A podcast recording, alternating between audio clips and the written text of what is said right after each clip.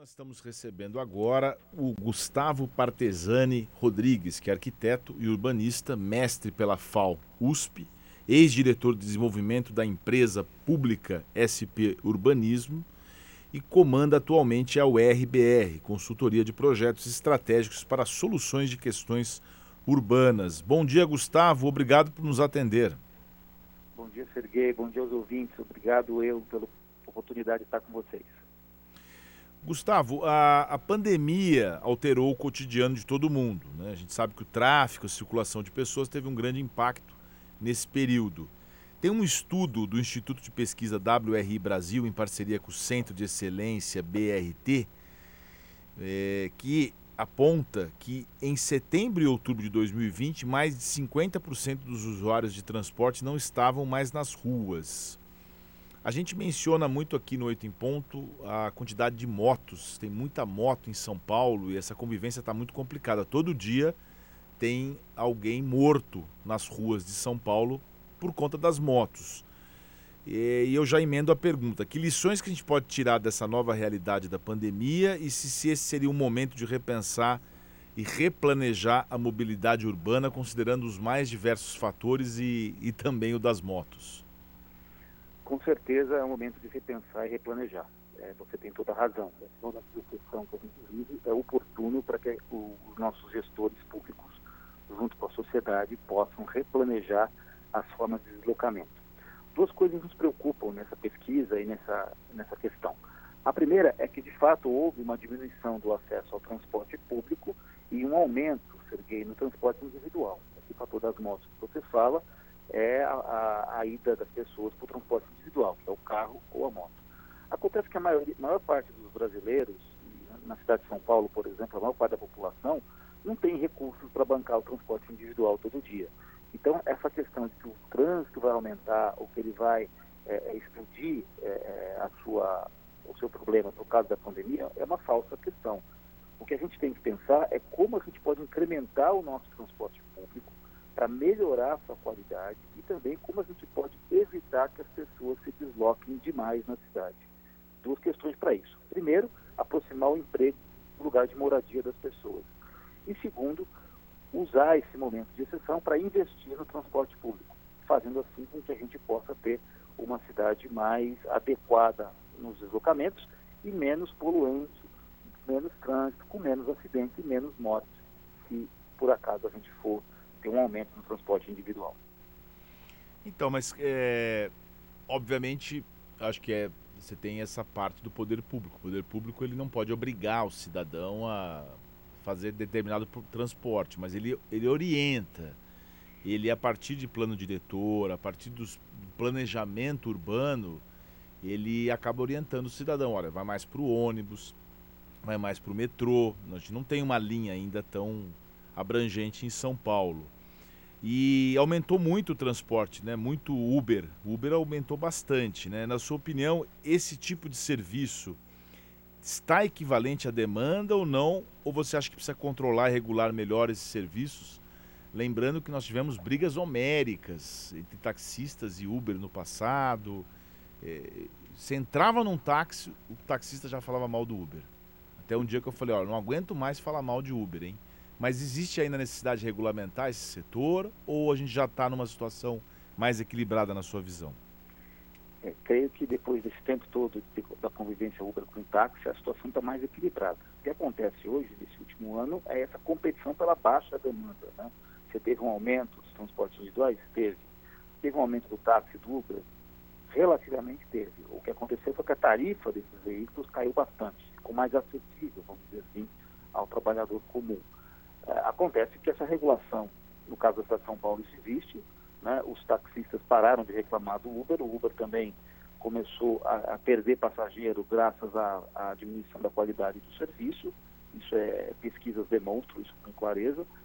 Agora, o que aumentou nesse último ano foi realmente esse medo das pessoas por causa da pandemia, por causa do coronavírus, de se expor no transporte público. Vale lembrar que o nosso metrô, o nosso trem, ele é um transporte que está sempre é, lotado de pessoas nos horários, nos horários de pico, não tem conforto, e isso é o que eu me refiro de que o poder público podia atuar maior precisão. Serguei. Acho que, de fato, o plano diretor já traz uma série de instruções para melhorar os deslocamentos, aproximar o emprego da moradia, desenvolvendo uh, construções, habitações próximas estações de metrô, trens, corredores de ônibus, mas eu acho que falta ainda um pouco de, de, de uma ação mais concertada, mais organizada dos diversos gestores. Lembrando que em São Paulo, metade do transporte é organizado pelo governo do estado, que são os trilhos, a outra metade os pneus, os ônibus pelo município. A gente não tem uma relação metropolitana muito clara, cada cidade da região metropolitana cuida do seu transporte por ônibus e caberia ao Estado articular toda essa macrometrópole. Como a gente está morando numa metrópole, fica difícil de entender como pode funcionar se um ônibus que você pega em Guarulhos, você tem que descer na borda da cidade para pegar outro para entrar em São Paulo. O, as pessoas preferem, então, pegar o carro, pegar o Uber, pegar o táxi. Acho que são essas questões que não estão muito claras na gestão pública em relação à construção do sistema de mobilidade que deveriam ser aproveitados nesse momento para é, refinar, para aprimorar essa realidade que a gente vive. Meu caro Gustavo, a gente sabe que em matéria de gestão pública existem sempre aquelas situações que são panaceias, né? Ah, isso vai resolver todos os problemas. Mas tem muita coisa que a gente sabe, as pessoas, as pessoas estudam ao longo do tempo. Por exemplo, reforma tributária. Todo mundo sabe que tem que fazer reforma tributária. A gente não fez até hoje. Tivéssemos feito lá atrás, em vez de aprovar reeleição, talvez estivéssemos numa outra fase. Então, cada assunto você tem uma reforma ou alguma situação que todo mundo sabe que deve ser feita. No campo da mobilidade urbana, eu não sei se tem uma bala de prata, né, digamos assim, de uma maneira mais simples. Mas o que, que poderia ser feito de imediato para a gente poder ter uma, um convívio melhor? São Paulo é muito grande, deve ser muito difícil pensar num plano.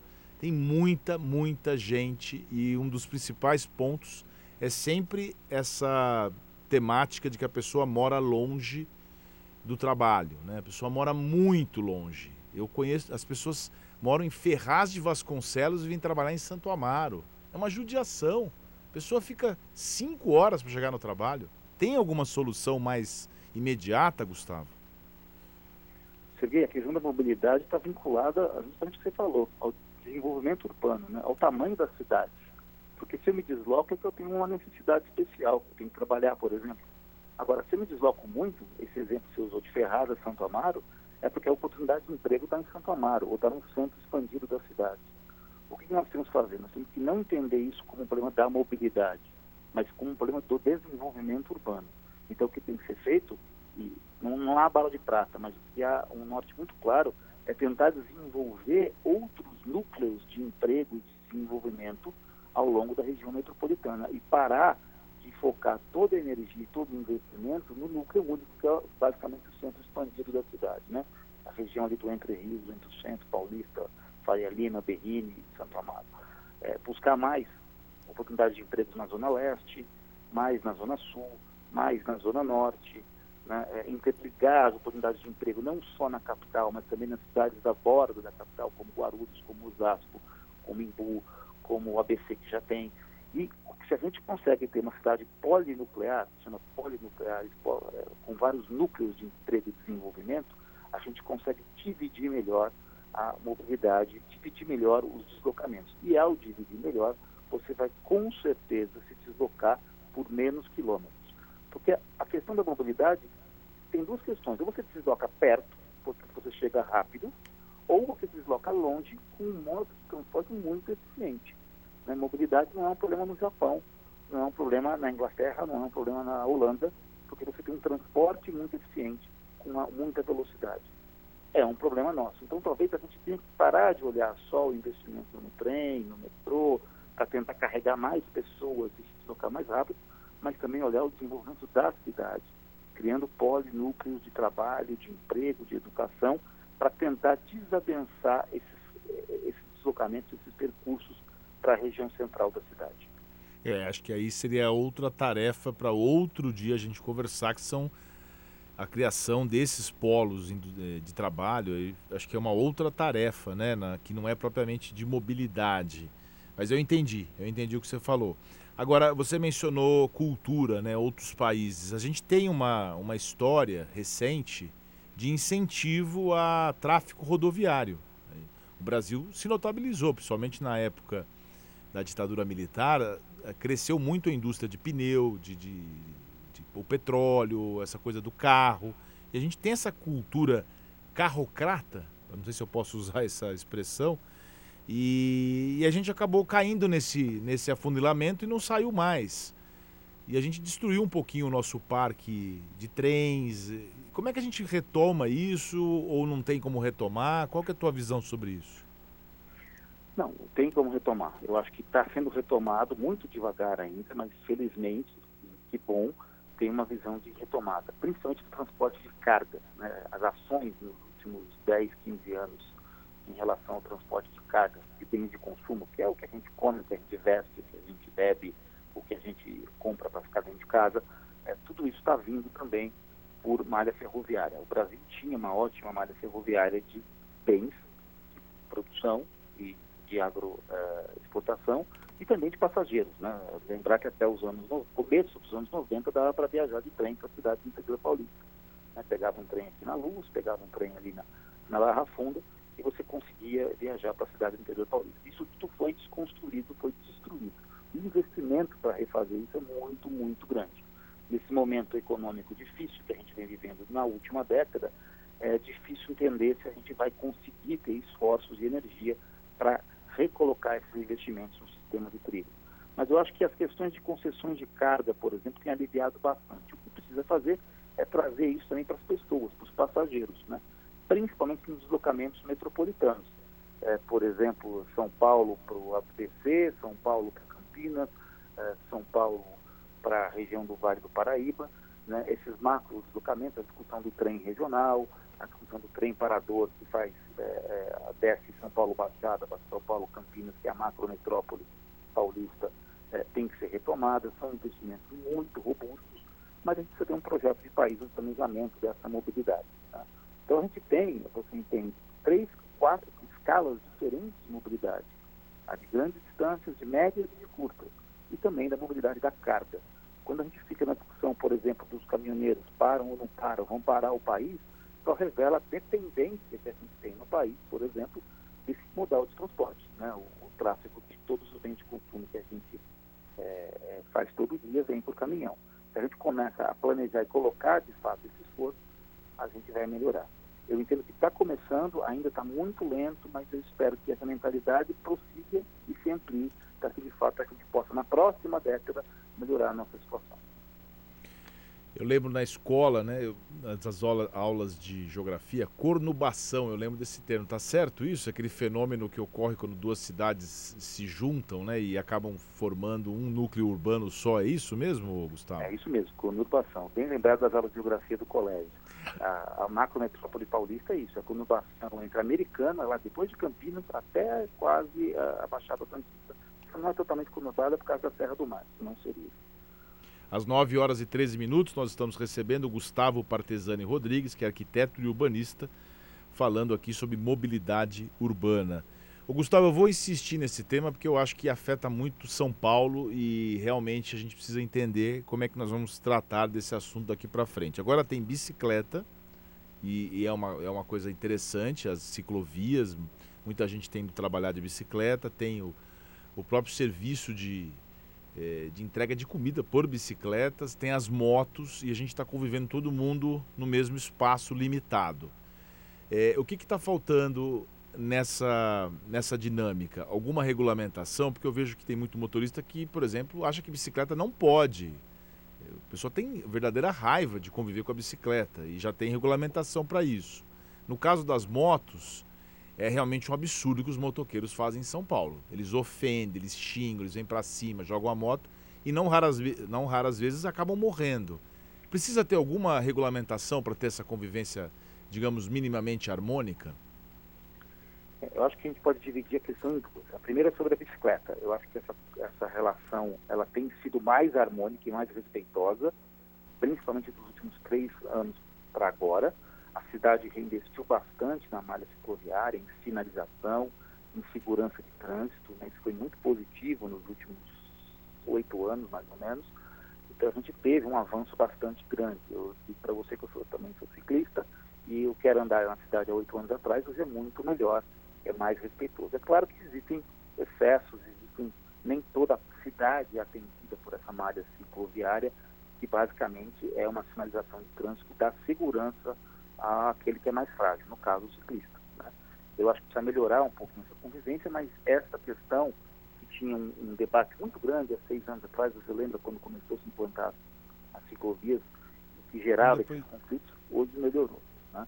A questão da moto é um pouco mais delicada, porque de fato é uma falta de respeito ao código brasileiro de trânsito. Né? Andar no meio da faixa, buzinar enlouquecidamente, vou chamar assim, é, não respeitar, agredir um motorista, o motorista agredir um motoqueiro, isso é uma questão de, de código de trânsito. É, o código de trânsito não permite andar no meio do, das faixas e, no entanto, andam e não tem como fiscalizar. Isso é um problema de educação no trânsito e que, de fato, para a nossa cidade, onde aumentou muito o número de motos, primeiro porque é mais rápido chegar, segundo que é um veículo mais barato, deveria ter feito um esforço, uma concentração para que a gente possa rever, melhorar esse processo. Acho que são coisas diferentes, a questão da bicicleta está melhor, a da moto não melhora, a, a, a mortalidade é muito grande, dia você tem toda razão.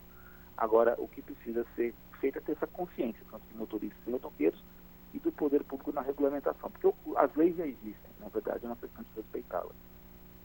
É, então seria o campo da fiscalização. Deve ser o caso de mobilizar uma. Porque os motoqueiros ficam passando, gritando, eles ficam olhando, eles ficam olhando para trás, às vezes para o trânsito, às vezes.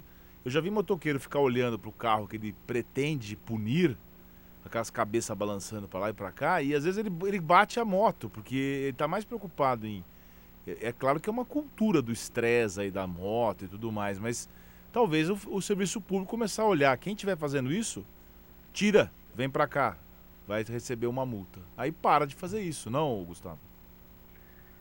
É, a gente tem que tentar primeiro cadastrar quem usa a moto para entrega. O volume está muito grande isso, né? Então, é, precisa ter uma regulamentação de cadastro. Assim como tem taxista, por exemplo, existe essa, essa, esse cadastramento, mas não é tão preciso assim e também identificar quem são os bons motoqueiros e os maus motoqueiros. Você pode generalizar também e dizer que a classe toda está é, tá equivocada. Eu acho que, são exceções que acontece isso. É, precisa ter mais educação no trânsito, renovar a carteira de maneira diferente, mudar a forma de educação e, e de entendimento desse motorista, desse motoqueiro, para que ele possa, de fato, respeitar a coletividade no trânsito. Porque o trânsito, primeiro o pedestre é mais frágil, depois o ciclista. Aí vem as motos, porque, de fato, a mortalidade é muito grande. Depois o carro. Eu acho que todas essas quatro classes, quatro escalas, que são pessoas, né, em todas elas, umas vestidas de carro, outras a pé, elas precisam ter mais clareza uh, na educação do trânsito. Eu acho que evoluiu muito, mas ainda a gente tem algumas falhas no sistema que podem ser melhoradas. Então, fiscalização, regulamentação, cadastro das pessoas, né, punição apreensão da moto, uh, um vigor maior. Você sabe que, que a CET tem a maior rede câmeras da cidade de São Paulo. A gente consegue, dentro da central da CET, observar tudo o que acontece na maior parte da cidade. Então, tem, existem olhos olhando o que está acontecendo. Entender como é que esses olhares, como é que esses olhos vão poder atuar para melhorar o cotidiano da cidade. Para encerrar, Gustavo, vamos colocar um olhar em cima de algo que você mesmo mencionou que é importantíssimo. Vai ter, re... vai ter agora uma, uma revisão do plano diretor. Plano diretor é algo fundamental na cidade.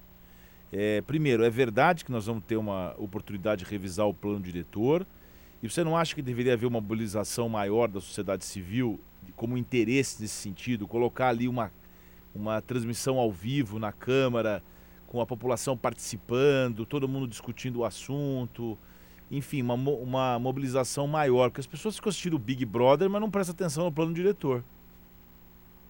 É, de fato, tem essa previsão para esse ano, para iniciar uma revisão após oito anos do plano promulgado, foi promulgado em 14, oito anos seria 22, começaria em 21.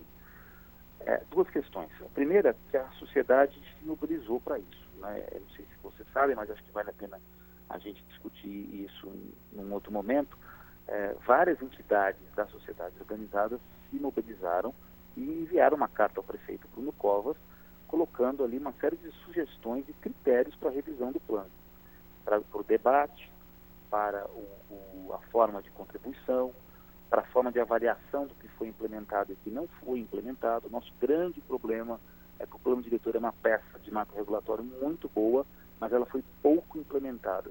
Ela tem pouco resultado, não porque ela não funcionou, porque ela não foi sequer implementada. A maior parte do plano diretor não foi implementada. Então, revisar uma questão que você não implementou é um pouco é, complicado, né?